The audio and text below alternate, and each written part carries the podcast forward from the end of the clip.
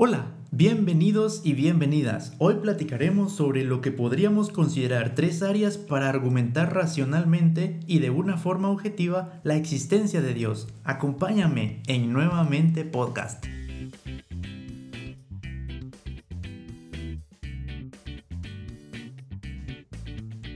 Siempre me gusta hacer ver que no soy un experto ni mucho menos. Lo que platicaremos acá son ideas que he acumulado por distintas lecturas que he realizado y siempre haciendo lo posible de contraponerlo a la Biblia, que es la fuente principal de nuestra fe. El mantener una relación cercana con el Espíritu Santo y aprender a través de su palabra es la mejor solución para adquirir sabiduría de Dios que nos llevará a su realidad, a su existencia, a su manifestación en nuestra vida. La inteligencia nos podrá dar el conocimiento de la vida acerca de la tierra y las demás cosas que conocemos acá, pero la sabiduría que proviene de Dios nos dará la habilidad de discernir y reconocer sobre la verdad de nuestra realidad, que sinceramente solo puede dirigirse hacia Dios. El propósito con este tipo de contenido que estaremos viendo es principalmente que nos pongamos a pensar en Dios y en lo que representa su existencia, no con el ánimo de crear controversia, sino para aclarar algunos problemas generados por distintos conceptos o teorías que conocemos en la escuela o en la universidad, producto de los cuales nos lleva a dudar de nuestra fe en Dios.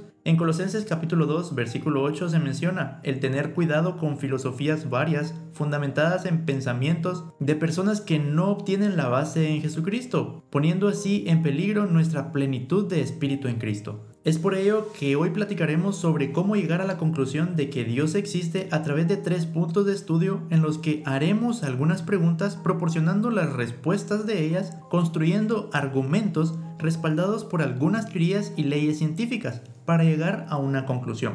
En el episodio pasado lo mencionaba, que lo más importante es fundamentar nuestra creencia en Dios a través de la fe. Un pensamiento racional no pelea con la fe, pero un pensamiento racional sobre Dios tampoco reemplazará a la fe. Por lo tanto, la ciencia y la fe coadyuvan para dar un pensamiento sólido sobre Dios, y eso es lo que busco presentar. En su momento, Francis Collins, genetista humano reconocido por descubrir genes causantes de enfermedades, dijo, la religión me ayuda muchísimo a comprender y valorar la ciencia. Creer o no creer siempre será algo fundado en nuestra decisión de fe, pero esto no implica que los estudios científicos, los análisis históricos y la investigación puedan otorgar un contexto y una base racional que apoye la perspectiva del creyente. Desde un punto de vista completamente racional, la existencia de Dios da sentido a esos argumentos.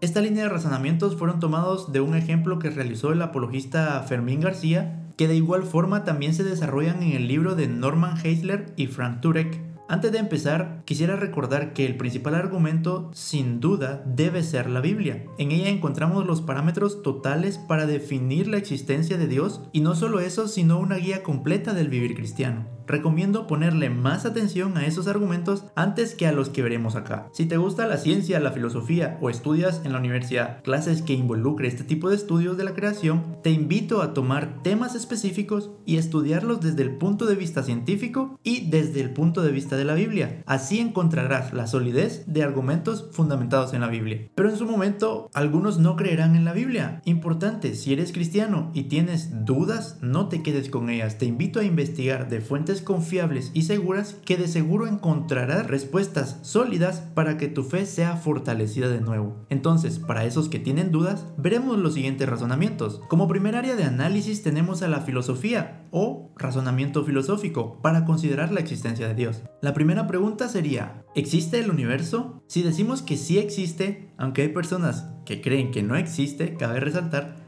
pero para seguir con el pensamiento afirmaremos su existencia. Entonces nos preguntaríamos, ¿existe una causa o es casualidad la existencia del universo? Hay mucho escrito, argumentos, teorías y un sinfín de debates para esta pregunta. Pero si tu respuesta es que fue por casualidad, últimamente la teoría que es más aceptada, por decirlo de alguna forma, sobre cómo surgió el universo es la teoría del Big Bang, que en palabras sencillas y con grandes posibilidades de equivocarme en peculiaridades, consiste en el planteamiento de que el universo surge de manera concentrada o también denominada la singularidad, en la cual de esta realidad supuestamente infinita inicia una expansión de materia formando así lo que conocemos como universo. Este fenómeno se dice que sucedió hace aproximadamente 13.800 millones de años. Por lo tanto, antes que esto, antes que la existencia del Big Bang, ¿qué fue lo que existía? Porque la singularidad mencionada se dice que entre más nos acercamos en el tiempo al momento que sucedió dicha explosión, más se disminuiría a tal punto que formaría una nada. Es por eso que no le aplicaría tanto la ley de la relatividad general de Einstein o las leyes de la termodinámica, porque no existiría tal cosa. Esa es la respuesta que nos hace llegar al siguiente argumento. El argumento número 2 es el argumento científico, o la ciencia como área para reconocer si Dios existe. Este también podríamos reconocerlo como el argumento cosmológico. Podrían investigar para encontrar algo mucho más elaborado, algo mucho más extenso de lo que vamos a platicar hoy. Pero resumido, les comento, la siguiente pregunta que podríamos hacernos desde el punto de vista científico sería, ¿qué existió antes del Big Bang?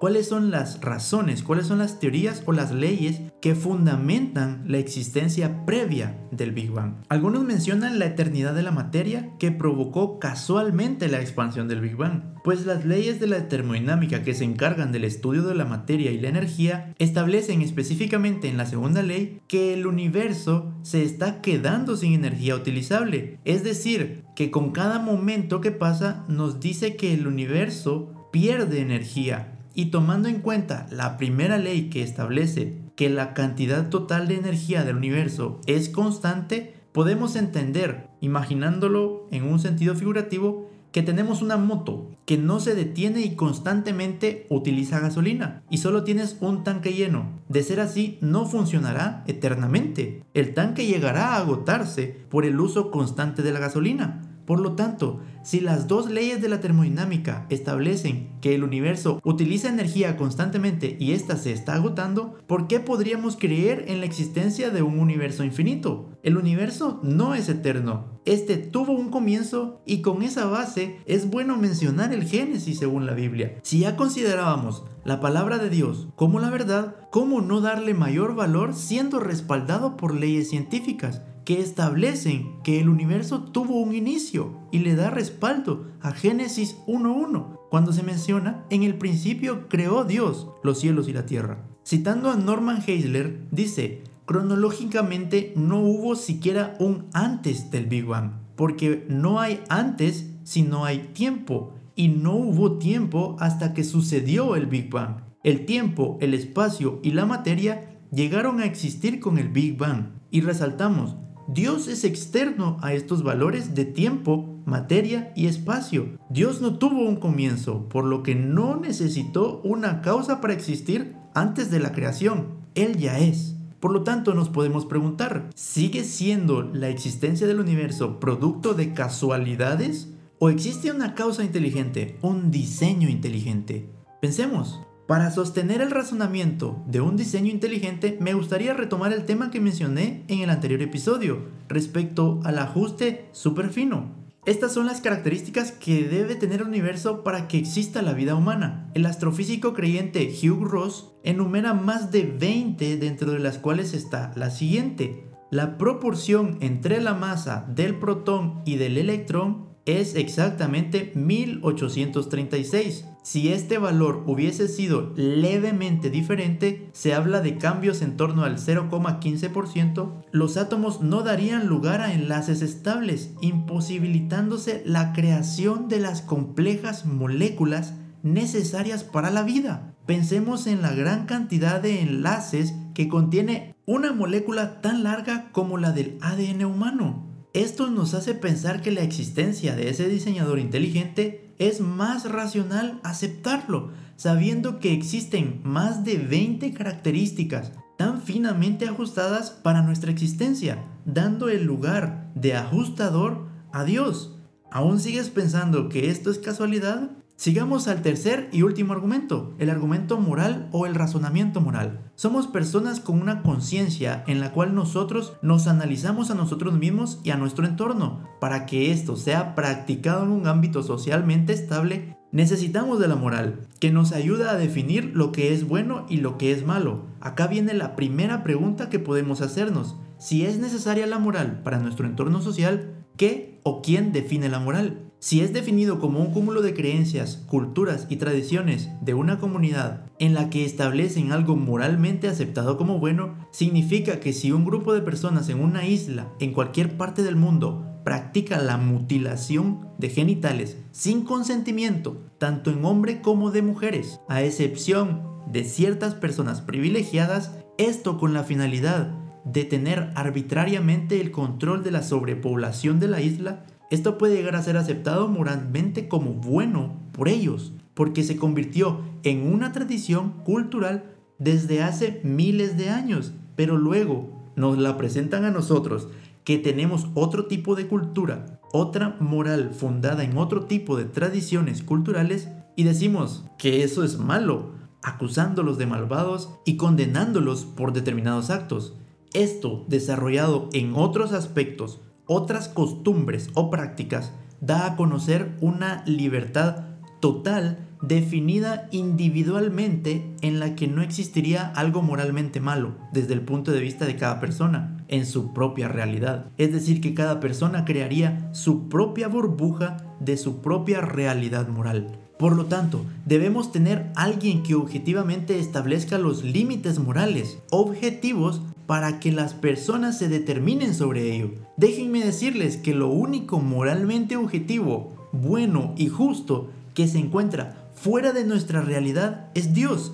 Es decir, que es el único que en principio puede llegar a ser quien defina la moral el único que puede establecer lo que podemos considerar como bueno o malo, porque no tendrá juicios subjetivos sobre los actos propios de nosotras las personas. Por lo tanto, y a modo de conclusión, en los tres argumentos encontraremos pensamientos racionales que nos llevarán a creer principalmente que el Dios de la Biblia es el creador del universo, Él es el que está guiando lo que nosotros estamos viendo en el acontecer del mundo hay muchos argumentos que van a fundamentar nuestra fe teológica en el Dios de Abraham, en el Dios de Jacob, en el Dios de David. No nos dejemos abrumar por comentarios que quieran suministrar temor a las evidencias que existen de la existencia de nuestro Señor. Espero que lo que hayas escuchado hoy sea de bendición para tu vida. Compártelo si fue de tu agrado y si consideras necesario que algún amigo tuyo deba escucharlo. Recuerda, en mis redes sociales me puedes encontrar como Pablo Tejeda. Puedes hacerme llegar tus preguntas, tus dudas, tus críticas y molestias intelectuales para construir este espacio que desde ya es tuyo y así platicar sobre la inmensidad de nuestro Creador. Soy Pablo Tejeda. Esto fue Nuevamente Podcast. Dios te bendiga.